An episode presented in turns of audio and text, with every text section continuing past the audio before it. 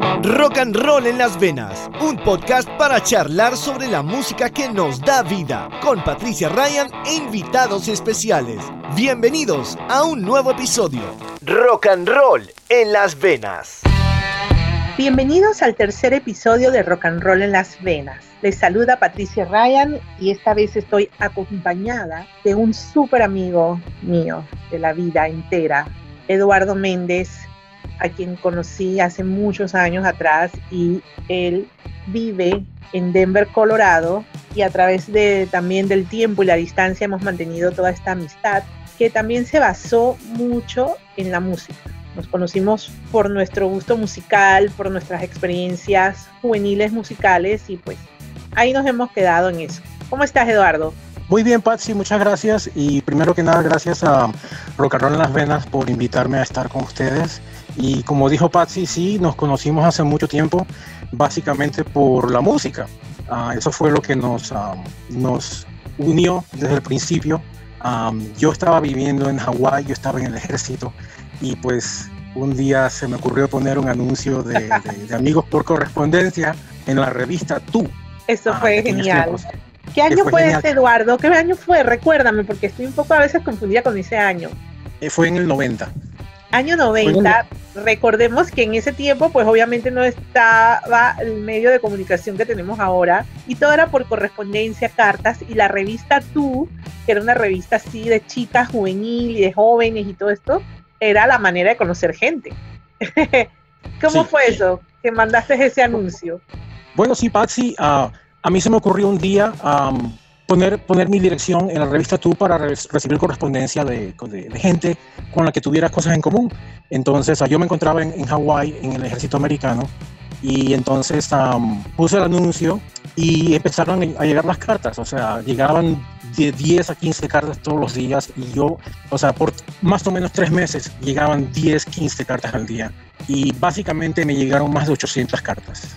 Yo dejé de contar no, o sea, dejé de contar, básicamente. Y, no puedes escribirla a todo el mundo, no puedes escribirla a 800 personas. Y de esas, de ese número, o sea, creo que, que unos, unos 10 personas con las que me fui comunicando.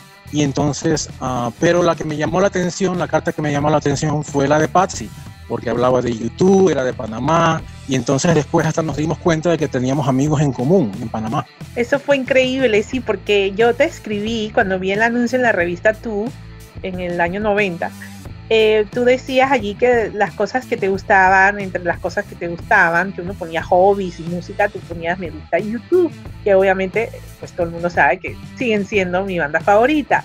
Y yo dije, wow, una persona de Hawái que le gusta YouTube, es latino, voy a escribirle. Entonces mandé la carta, sin saber para nada que cuando iba a recibir la carta tuya de respuesta, me decías, hola, soy panameño, vivo en Hawái, me gusta YouTube, yo, ay, pero si es panameño.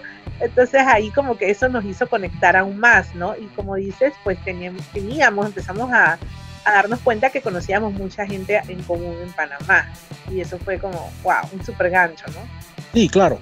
Y aparte de eso, o sea, ¿te acuerdas que empezamos? A, tú, me, tú me decías cassettes, yo te decía cassettes a ti, hablábamos de conciertos. Y entonces estos años fueron muy bonitos por el sentido de que yo estaba en, en Hawái aislado de, de, muchas cosas y entonces esa fue una ventana a Panamá y, y, a comunicarnos por, el, por la música también. Sí, recuerdo mucho tus cassettes. Quiero que sepas que todavía tengo varios de esos cassettes guardados. He guardado mis cassettes tengo varias de tus cartas guardadas, fotos que me mandabas, dibujitos, que me hacías dibujitos de, de, de, de Ibono y de Diech, súper bonitos. Y así pues mantuvimos una amistad por cartas, pero por años, años de años de cartas y cartas, llamadas telefónicas también.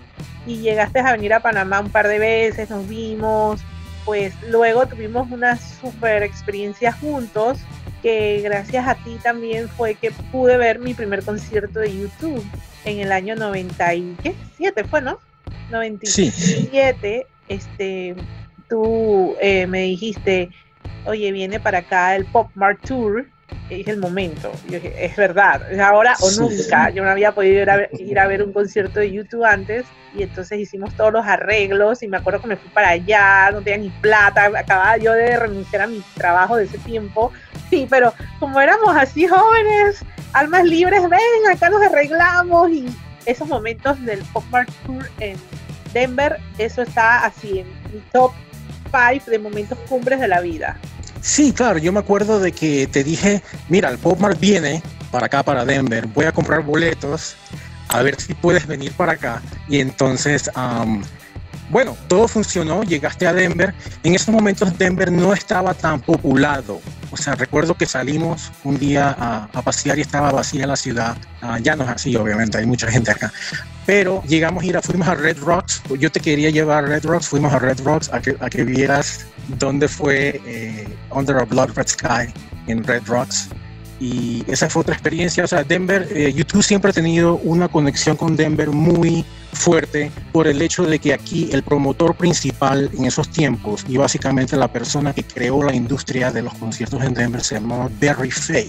Y Barry Fay fue un señor que él les dio la oportunidad cuando ellos, cuando nadie creía en YouTube, él, él, fue de los primeros que los trajo, los patrocinó, los ponía en hoteles, les daba de comer y así empezó, él, él ayudó increíblemente a la, a, la, a la, carrera de YouTube y YouTube siempre tiene esa conexión familiar con la ciudad de Denver. Ah, recuerdo que también estuvimos ese día del concierto, nos paramos afuera del, del estadio a piratear el, el soundcheck entonces llegamos a grabar bastante del soundcheck. Recuerdo que Patsy tenía un programa de radio y puso uh, lo, que, lo que sacamos del concierto. En, en, e, esa mañana que estábamos ahí en el pitateo de la, de, del soundcheck, Barry Face apareció y nos, nos dijo que nos fuéramos. Nos echó párense más allá lejos, digo yo. Este, regañado o sea, por el mismísimo hombre de la industria. Exactamente, ¿no? O sea, el señor tenía las manos en todo, ¿no?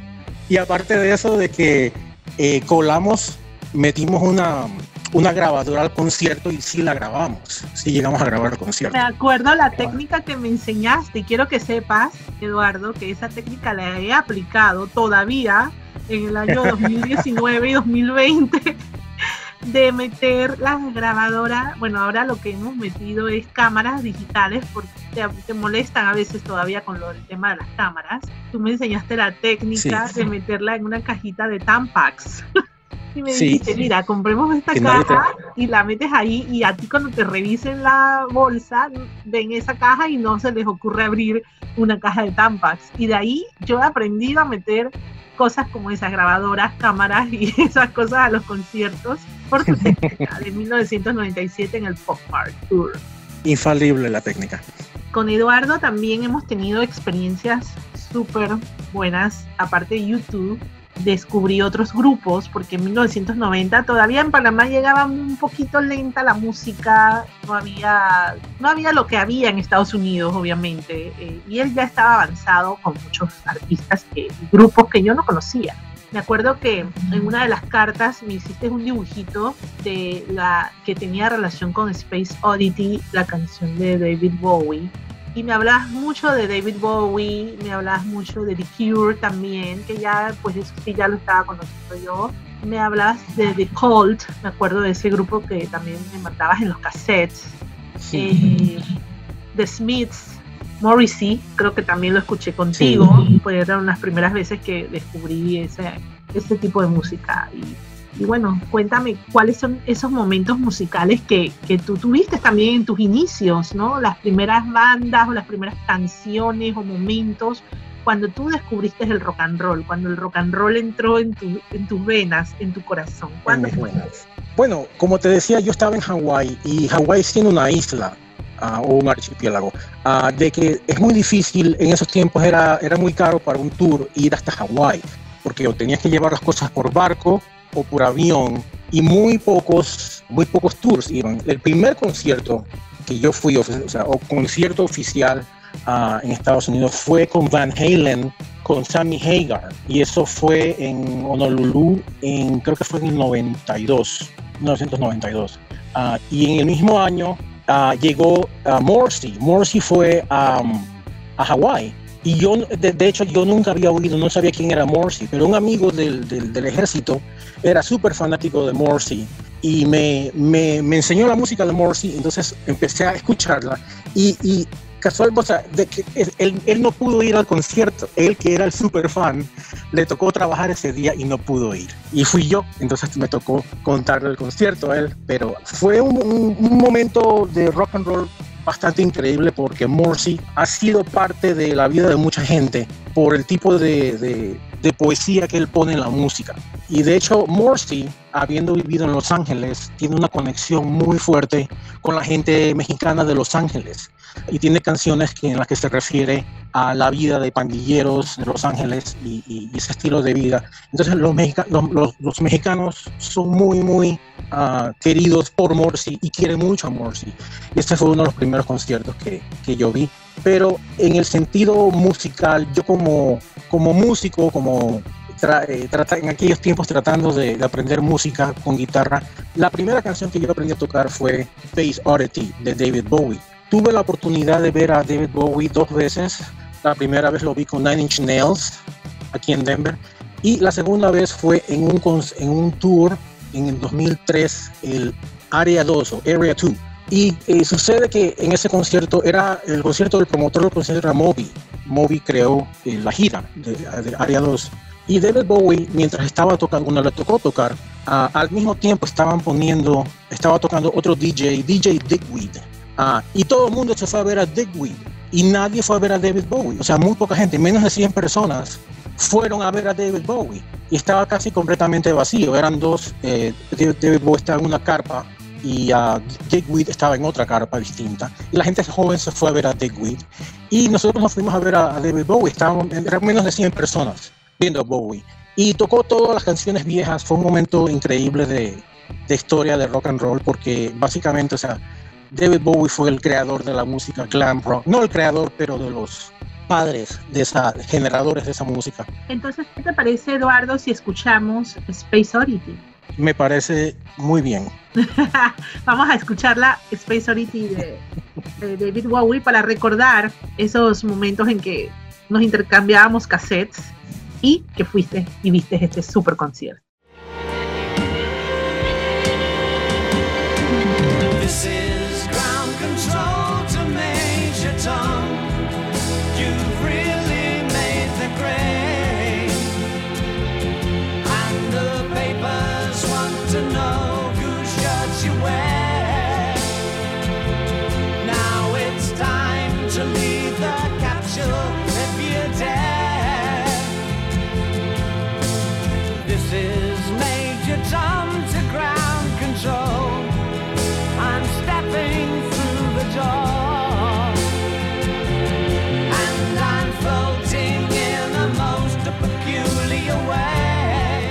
Rock and roll en las venas, con la música que nos da vida.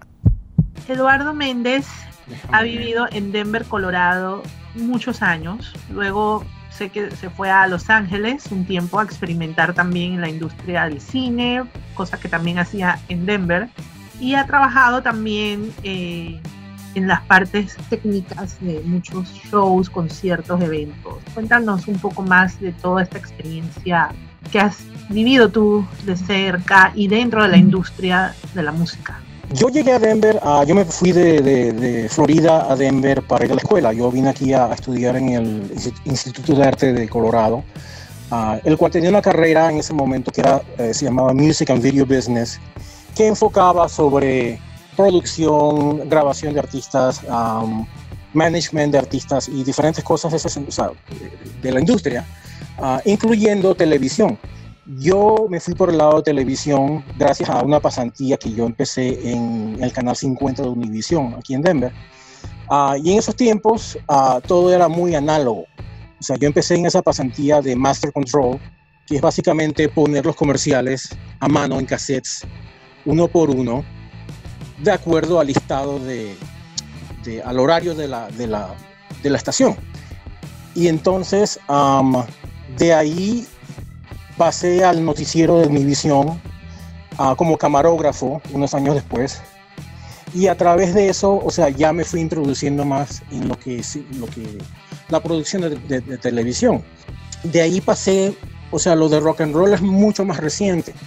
Uh, de ahí pasé a la industria de audiovisual, que es, significa, o sea, la producción de eventos, eh, convenciones, en, hoteles, en, en, centros de convenciones, como camarógrafo. De esa parte ya ahí hay una, una conexión con el, con el mundo de la producción de conciertos y yo me voy a con una compañía uh, que se llama aquí Rhino Staging, que es básicamente una, una compañía de personal para conciertos.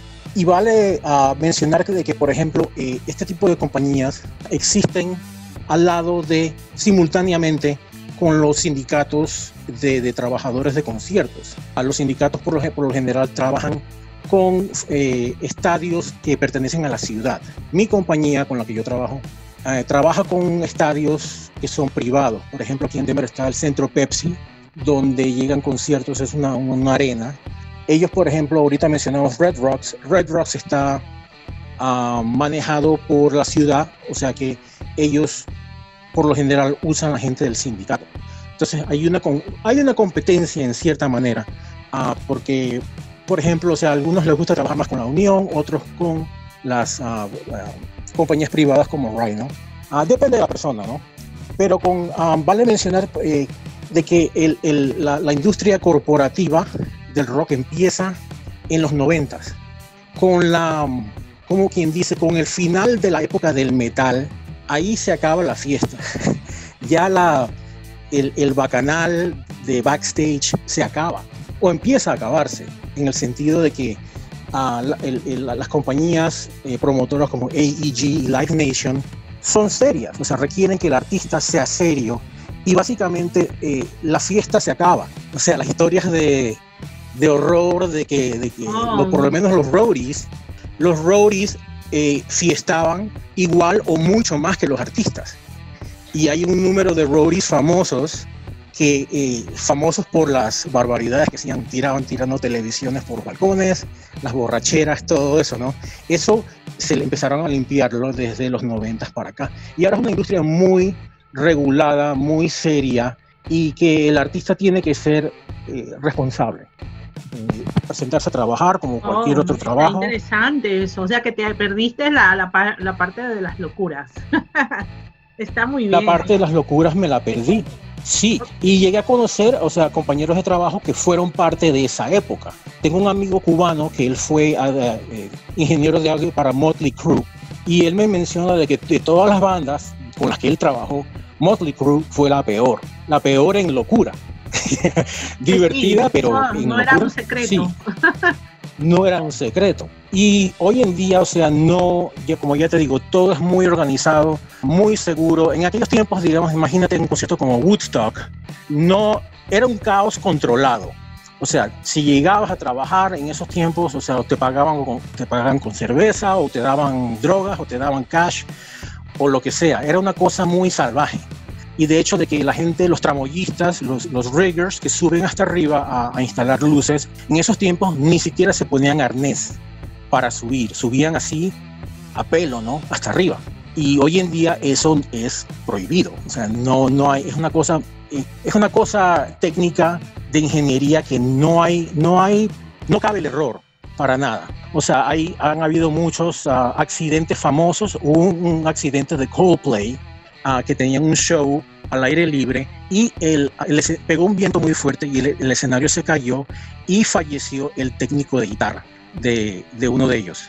Y, o sea, son accidentes que se pueden evitar, pero como accidentes a veces no se pueden evitar por cosas de la naturaleza y por eso uh, se requiere mucha precisión con predecir el clima. De hecho, por ejemplo, siempre donde hay un concierto al aire libre, se encuentra un team, un equipo de, de gente de weather, del clima. O sea que si, yo, si va a empezar a llover, pega un viento, eh, ese equipo se encarga de bajar los, las pantallas de, de, video, de bajar los, las bocinas y todo para que el viento no las, no las mueva, que no, que no, que no hayan accidentes, ese tipo de cosas.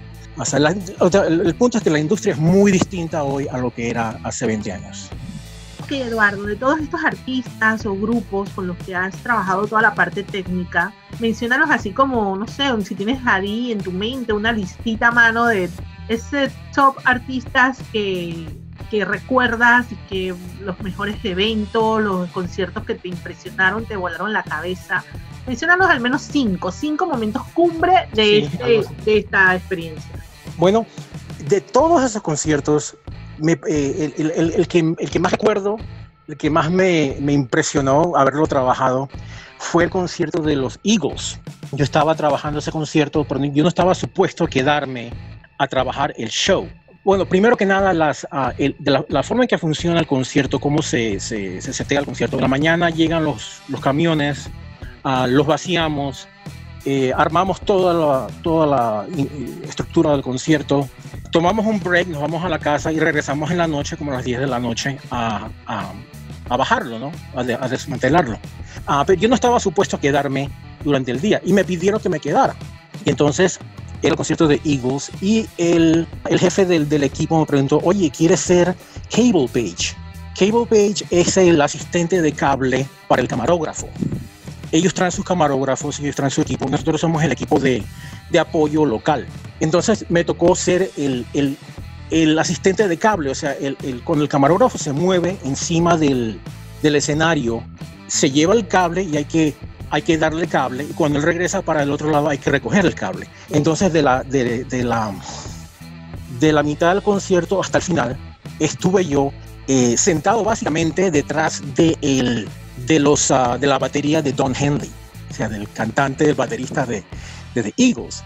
Y entonces me tocó, o sea, entre todas las canciones de ellos, me tocó escuchar en vivo detrás de ellos la canción de Hotel California, que me acuerdo que en aquellos tiempos de nosotros en Panamá, uh, en los ochentas, de que había mucha, te prohibían, había un grupo juvenil eh, religioso en Panamá que prohibía que oyeras Hotel California porque tenía mensajes satánicos y tal cosa si lo tocabas no al revés. Eso, que la oías al revés, que salían los mensajes y yo sí escuché, sí. lo logré escuchar. sí, o sea, y entonces en eso me pegó, ¿quién hubiera dicho yo que, que, que, que, desde aquellos tiempos en que había tanto pánico por esa canción que a mí me iba a tocar estar sentado detrás de los Eagles wow, cuando esa canción la tocaron? Entonces esa, esa experiencia de, de, trabajar con, ese, con la banda Eagles ese día aquí en el, en el uh, Centro Pepsi de Denver fue, para mí fue la, la, la, y todavía es una de las experiencias en rock and roll más excelentes que he tenido y uh, de repente eh, podemos tocar esa canción también, ¿no? Oye, Hotel sí, California. vamos a escucharla, vamos a escuchar Hotel California y vamos a recordar esos días en los años 80 cuando nos prohibían escucharla en las escuelas. ¿Qué te parece? Muy bien.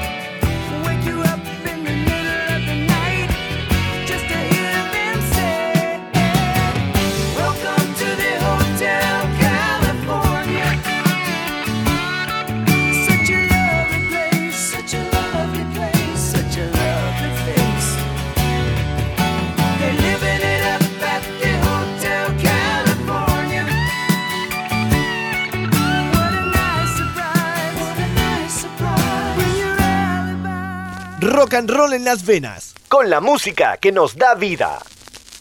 Eduardo, entre otras de las experiencias que has tenido trabajando por allá en Denver y en todo esto, en Los Ángeles también que has trabajado con diferentes artistas, sé que me habías contado una vez algo que te pasó en el funeral del manager de Fleetwood Mac.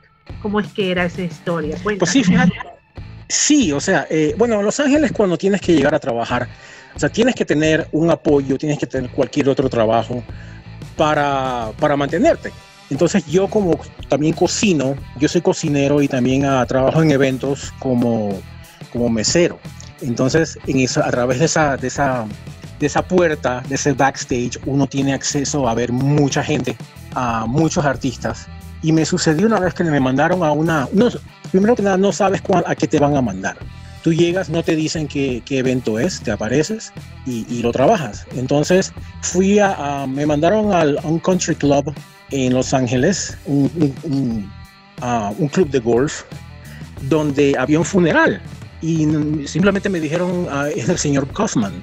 Bueno, ¿quién será el señor Kaufman? Entonces eh, empieza a llegar la gente y el primero que llega es Mick Fleetwood, que es el baterista de, de Fleetwood Mac. Y yo digo, ¿qué hace este señor aquí? Porque, o sea, el lugar estaba vacío, el tipo llegó de primero y empieza a llegar la gente. Después llegó Chris Isaac, ah, llegó Joe Walsh de Eagles, llegó Stevie Nicks, llegó de Aerosmith, estaba Joe Perry y Steve Tyler, llegó Brett Michaels de Poison, llegaron a tres de Def Leppard y digo yo, ¿quién será esto? Entonces ya, ya nos explicaron que es este señor y tal y tal cosa.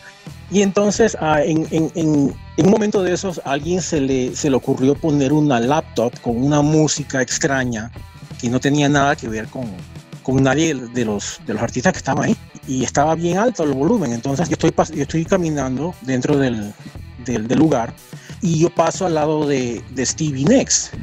Y entonces ella me agarra el brazo y me dice, oiga, puede decirle a alguien que, que bajen el volumen, que eso no está muy apropiado para la ocasión. y entonces uh, digo yo, no me voy a lavar el, brazo más nunca. Oye, pero estabas en un momento súper bizarro, ¿no? Como un funeral, ni siquiera era que la fiesta, estaban todos felices, estaban todos en modo tristeza. Sí, todo el mundo estaba muy triste y nadie tomaba. Yo estaba básicamente pasando champaña y vino y nadie tomó, ninguno de los artistas. Y de hecho ya eh, la mayoría de los artistas no toman. Ya se portan bien. Se portaron bien. Brett Michaels y toda esa gente. Sí, sí, claro. O sea, ah. como ya te digo, la industria es seria. Ya no es lo que era antes. bien. Ah, y me, y me ha pasado visto buenas cosas. Oye, Eduardo, y cuéntame una que, que esta no te vas a escapar la vez que, eso me lo contaste hace un rato, que, estaban también trabajando para YouTube y, que Bono llegó y saludó, esa no te vas a escapar. Sí, o sea, era el, fue el último tour de, YouTube, el de uh, Innocence and Experience. Y entonces, uh, bueno, primero que nada, cabe mencionar que, por ejemplo, en la, en la estructura de los, de los equipos que, que, que ponen el concierto, hay equipo de video, equipo de audio, equipo de iluminación, pero el equipo, como quien dice, el, de los más importantes es la gente que descarga los camiones que llegan con el equipo. Y a ti te pueden poner en cualquier, cualquiera de esos equipos. Entonces, ese día me pusieron de, para descargar los camiones. Ah, cada equipo tiene un color de camiseta, de, de camiseta distinto. O sea que ellos te dan camisetas de diferentes colores que el tour provee para identificar a cada equipo. O sea, te dicen los de video que son de verde, vénganse para acá. La iluminación, amarillo, vaya para allá. Para, para poder manejarlos mejor. Entonces, pero la camiseta más codiciada es la camiseta negra. Y esa por lo, por lo general se la dan a los que descargan los camiones, porque son los que no llegan a ver el concierto. Entonces, ese día me tocó, me tocó la camiseta negra de la cual yo me llevé dos y uno te la regalé a ti, ¿te acuerdas? Entonces, Bono, al final del concierto, pasó a saludar a la gente del equipo. El concierto se acaba de terminar, el equipo todavía no está listo para entrar a desarmar el concierto y él salió a saludarnos. Y yo estaba un poquito lejos. Entonces él estaba saludando a la gente y yo me acerqué como que un poquito muy rápido. Y él me vio como de reojo y como que se asustó y como que casi se cae de los tacones, así como que... De los tacones, es malo. Sí. pero, pero ves que el hombre se toma el tiempo. Lo bonito es que se toma el tiempo y va a saludar a todos los que trabajan en el club. Sí, eso sí, ellos son muy ah, agradecidos para la gente del personal técnico, porque ellos saben que gracias a la gente que no ves es que el concierto eh, sucede. Oye, Eduardo, y ahora que la cuestión está así tan parada por todo lo que está pasando en el mundo y sobre todo en la industria del espectáculo, ¿cómo ves la situación ahora eh, con todo esto de la pandemia, todo lo que ha sufrido la industria y tu industria donde trabajas tú? Sí, claro. Por el momento eh, los conciertos están paralizados. Ah, este, este es el primer verano en que no hay conciertos. Eh, básicamente en ningún lugar del mundo, por el hecho de que es imposible tener miles de personas dentro de un estadio, evitar el contagio. Se dice que a lo mejor en el, 2021 empiezan otra vez los conciertos, pero probablemente hasta el 22. ah, hasta que se encuentre la, vacuna o, o, simplemente que la, curva de, de casos ah, baje. Ya veremos cómo es, cómo es todo el próximo año. Ya ojalá, ojalá podamos regresar a trabajar en eso. Y de hecho, esta semana casualmente se hizo una, una actividad para concientizar a la gente y especialmente al gobierno americano sobre la industria de los conciertos, que hay muchísima gente que, que no está trabajando, en la que se iluminaron muchos auditorios, muchos auditorios se, se iluminaron de rojo. Y el hashtag es uh, hashtag We Make Events, para, como ya te digo, para concientizar a la gente de que la gente que no ves es la que, la que provee el entretenimiento de música, de teatro, de cine, de todo eso. Y esperamos, por, eh, esperamos que podamos regresar el próximo año. Súper importante, la verdad que sí, ha, sido una, un golpe muy fuerte para la industria del entretenimiento, de la música, de los artistas, todos sufriendo por igual. Pero es verdad, los técnicos son toda esa gente que uno no ve, que están ahí y que trabajan realmente de lo que va saliendo, ¿no? De los shows donde los van contratando, las giras que se van haciendo y hemos visto muchas campañas, ¿es cierto?, de países, diferentes artistas apoyándolos. Y pues sí, hay que tomar un poco de conciencia allí en esa parte también. Entonces, hablando de este tema de Fleetwood Mac y toda esta experiencia que tuviste, para mí muy bizarra, sé que para ti también, ¿qué tal si escuchamos una de Fleetwood Mac que te guste? ¿Cuál te gusta? A ver, vamos a escucharla aquí en Rock and Roll en las Venas. Siempre me gustó uh, la canción Hold Me de Fleetwood Mac porque eh, me acuerdo mucho del video. El video era en un desierto y tenían ellos muchos espejos en el, en el, en el video. Era un efecto muy, uh, muy simple, pero cuando uno, en los 80, cuando uno veía un video de esa manera, uno dice, wow, o sea, qué, qué cosa tan increíble, ¿no? Pero uh, siempre me, me, gustó esa canción mucho y, y, a lo mejor la podemos tocar hoy. Claro, vamos a escuchar Hold Me de Fleetwood Mac aquí en Rock and Roll en Las Venas.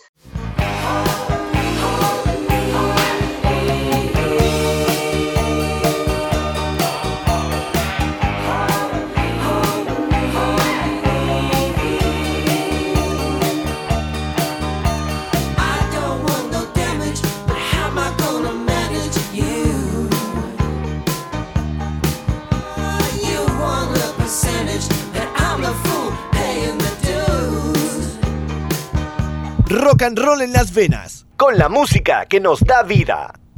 Eduardo, ha pasado mucho tiempo que yo creo que teníamos bastante tiempo de no hablar un poco de música tú y yo. Y sé que, mm, bueno, seguimos con el mismo gusto de muchos de los clásicos, pero cuéntame, ¿qué, qué más estás escuchando ahorita? ¿Cuál es el nuevo rock and roll que está en tus venas ahorita mismo? Ah, bueno, te puedo decir que eh, Denver siempre tuvo una escena eh, gótica e industrial bastante fuerte desde que yo llegué aquí. Y básicamente, eh, estando, en, desde estando en la escuela, me fui involucrando un poquito más en esa escena porque había clubes góticos. Ah, empezaba la escena gótica, siempre empezaban con una noche a la semana, una noche al mes, algo así. Entonces ya se fueron popularizando más. Llegó el momento en que había una noche gótica todas las noches de la semana, siete días a la semana, de los cuales fueron bajando poco a poco y hasta hace poco solamente había una y que en el momento, por el momento están haciéndolas al aire libre, han, empezado otra vez al aire libre para evitar el, el, contagio, pero por el momento una de las bandas nuevas que, que he estado escuchando hace unos cuantos años se llama I Am X, I-A-M-X, I Am X, el cual era uno, el, el vocalista principal, Chris Corner, es un inglés y él, es, uh, él fue eh, no vocalista, pero de los productores de, la, de aquella banda Sneaker Pimps. Entonces, IMX ha tenido una carrera bastante, bastante productiva, ¿no? Se han ido a Alemania a, grabar y yo soy fan de, de IMX y la canción que me gusta mucho de ellos se llama Spit It Out. Ok, vamos a escucharla entonces aquí en Rock and Roll en las Venas.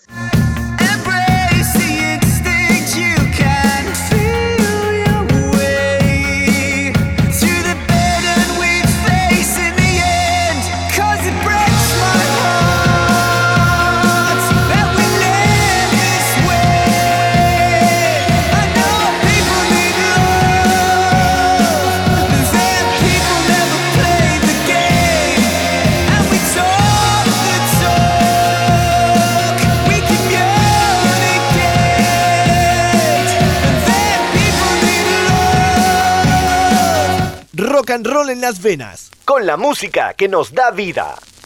Ok, Eduardo, esta es la pregunta que tengo que hacer obligatoriamente y, es así tipo capciosa. Quiero que me digas, o sea, ahorita estamos en una situación como que ahorita hay que salvar lo que tenemos al lado. Puede ser que digan, mira, tienes que ya correr y saca lo que más vale en tu vida y te tienes que llevar cinco discos. ¿Cuáles serían esos cinco discos que tú te llevarías a este fin del mundo? Bueno, es que hay tantos, ¿no? O sea, no podrías llevarte solamente cinco, pero si, si fueran a ser solamente cinco, me llevaría eh, de Depeche Mode, yo me llevaría el Violator. Porque así es un disco que, a pesar de, de, su edad, es un disco que lo escuchas y parece que fue hecho ayer. O sea, es un disco muy universal. Eh, el segundo me gustaría llevarme sería de David Bowie, me llevaría a The Rise and Fall of Ziggy Stardust and the Spiders from Mars, que es un disco vital de, la música glam rock. Me gustaría llevarme uno de IMX que se llama The Alternative, porque es una banda muy nueva, muy energética y como ya hablamos anteriormente, eh, la he visto varias veces, me gusta mucho. Por esa misma onda me llevaría el LP Dust de Peter Murphy, que fue el vocalista de la banda Bauhaus por muchos años y todavía lo es. Salen en gira juntos como Bauhaus, salen con, él sale junto y también lo he visto muchas veces. Pero el que no dejaría para nada sería el LP Oxygen de Jean-Michel Jarre, que es un tecladista francés que es básicamente el padre de la música electrónica y que casualmente eh, lo conocí por casualidad en Los Ángeles, en una tienda de discos, hizo una, una presentación, una, una rueda de prensa y muy buena onda, Jean-Michel Jarre, Ah, le hablé, todo el mundo tuvo, la oportunidad de, hablarle un poquito, yo me puse en fila, le hablé de Panamá, de que en Panamá lo, escuchan, porque en aquellos tiempos Canal 11 tenía, usaba la música de él para los bumpers entre los conciertos. Yo se lo mencioné y me dijo, sí, me han dicho muchas buenas cosas de Panamá, de que les gusta mi música por allá. Y, fue una experiencia muy bonita porque eh, de todos, yo digo, si fuera a llevarme un solo disco, me llevaría Oxygen de Jean-Michel Jarre. Oh, buena selección, de verdad. Ahora, de todos estos discos, presentemos una canción de alguno de ellos aquí en Rock and Roll en las Venas. Pongamos la de Oxygen, porque mucha gente no conoce a Jean-Michel Jarre y aparte de eso, sus conciertos básicamente fueron lo que me inspiraron a mí a entrar a la música, a, la, industria de conciertos, ya que sus conciertos son gigantes. Él, él está en, en, el libro Guinness de Records por eh, el concierto más grande de, en asistencia de la historia, cuando él presentó su álbum en la, en la ciudad de Houston en 1984, en el aniversario de la ciudad de Houston. Básicamente fue visto por más de dos millones de personas.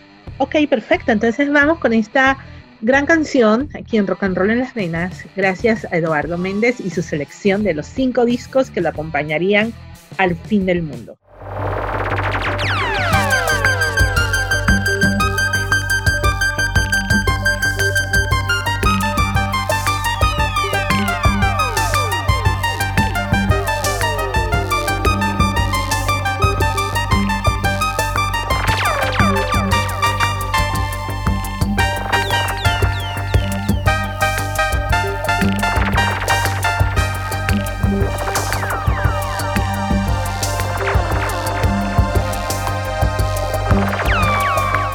Rock and roll en las venas, con la música que nos da vida. Ok, Eduardo Méndez, ha sido un gran placer hablar contigo esta vez para Rock and Roll en las Venas. Este proyecto que nos hemos creado para, sobre todo, esto que estamos haciendo, que personas como tú, como yo, personas como nosotros, que somos comunes y corrientes en este mundo de la música, rock and roll, dejemos nuestra historia un poco contada, ¿no? Esto es lo que quiero yo lograr con Rock and Roll en las Venas. Y lo he empezado con mis amigos, con personas que han estado en esos inicios junto a mí, hemos estado juntos creciendo con la música. Por eso ha sido un honor que estés aquí, eh, que hayas compartido un poco de lo que estás haciendo ahora, tus historias, esos momentos rock and roll grandes para ti. Y bueno, espero que podamos hacer otro volumen, porque creo que vamos a tener que repetir varios episodios con varios de ustedes, porque las historias nunca van a terminar. Oh, claro que sí, o sea, el, el, rock and roll sigue y es eterno, es como el, como el símbolo del infinito. como te digo, o sea, ah, en mi experiencia, yo siempre he querido hacer cine. Me, fui a Los Ángeles a trabajar en cine. Eh, trabajé en un, en un par de producciones que una de ellas sí salió por televisión pero la conexión entre el cine y la música siempre ha sido vital. O sea, el cine, el cine sin música es, es un, un, cine experimental y la música sin cine, bueno, es música, pero es, cuando la conectas es un, es un video musical. Entonces, la relación en, la que el cine eh, conecta con la música la podemos ver, por ejemplo, en, los, en las películas de Quentin Tarantino. Yo una vez, Quentin Tarantino tiene un cine en Los Ángeles es dueño de un cine que se llama eh, The New Beverly, eh, el cual es muy barato, o sea, tú puedes ir con, pagas boleto, agarras soda y popcorn y no te gastas 10 dólares. O sea, son películas viejas, todos los días de películas viejas. Y yo siempre iba porque era barato. Entonces, a mí un día me pregunté yo, o sea, a ver si, si él va por ahí, si, si Tarantino irá por ahí. Y yo me fui a ver una película que se llamaba Raid the Titanic, sobre el Titanic, ¿no? Una película vieja. Y entonces, en lo que yo estoy sentado así, yo veo hacia la izquierda y él está sentado en la, en la, en la, próxima, en la próxima fila y me le quedo viendo y él me mira a mí. Digo, ese es Tarantino, ¿no? Entonces, durante la, la, la pausa entre las dos películas, él se, se separó y habló, ¿no? Sobre la película y tal cosa, ¿no? Pero gracias a él y a la película Pulp Fiction, eh, se revivió la música surf, la música uh, surf rock y ah, ah, el, exponente principal de la música surf rock es Dick Dale, un señor que, que tiene, es básicamente el padre de la música surf rock. Y la canción Mr. Lou, que es muy famosa que por el tema de Pulp Fiction, en realidad eh, es un tema, ah, te voy a decir que creo que es de Turquía. Es un, es un tema, es una canción tradicional turca que es la básicamente en guitarra surf que se llama Mr. Lou y creo que podemos cerrar con esa canción para recordar que el cine y la música van juntos y de que como fanáticos del rock también somos fanáticos del cine. Y esta es una combinación perfecta porque esto es, esto es lo que más te apasiona a ti, el cine y el rock. Así que con esto cerramos Rock and Roll en Las Vegas. Muchas gracias Eduardo por acompañarnos Sí, gracias Patsy por invitarme a, este tercer episodio de Rock and Roll en las Venas. Como ya hablamos, la música nos ha conectado a través de, del tiempo y la distancia y uh, yo bueno, esperamos de que esta experiencia la, también la puedan vivir otros fans del rock and roll y de que la música nos una a todos. Claro que sí, muchas gracias. Un abrazo. Bye.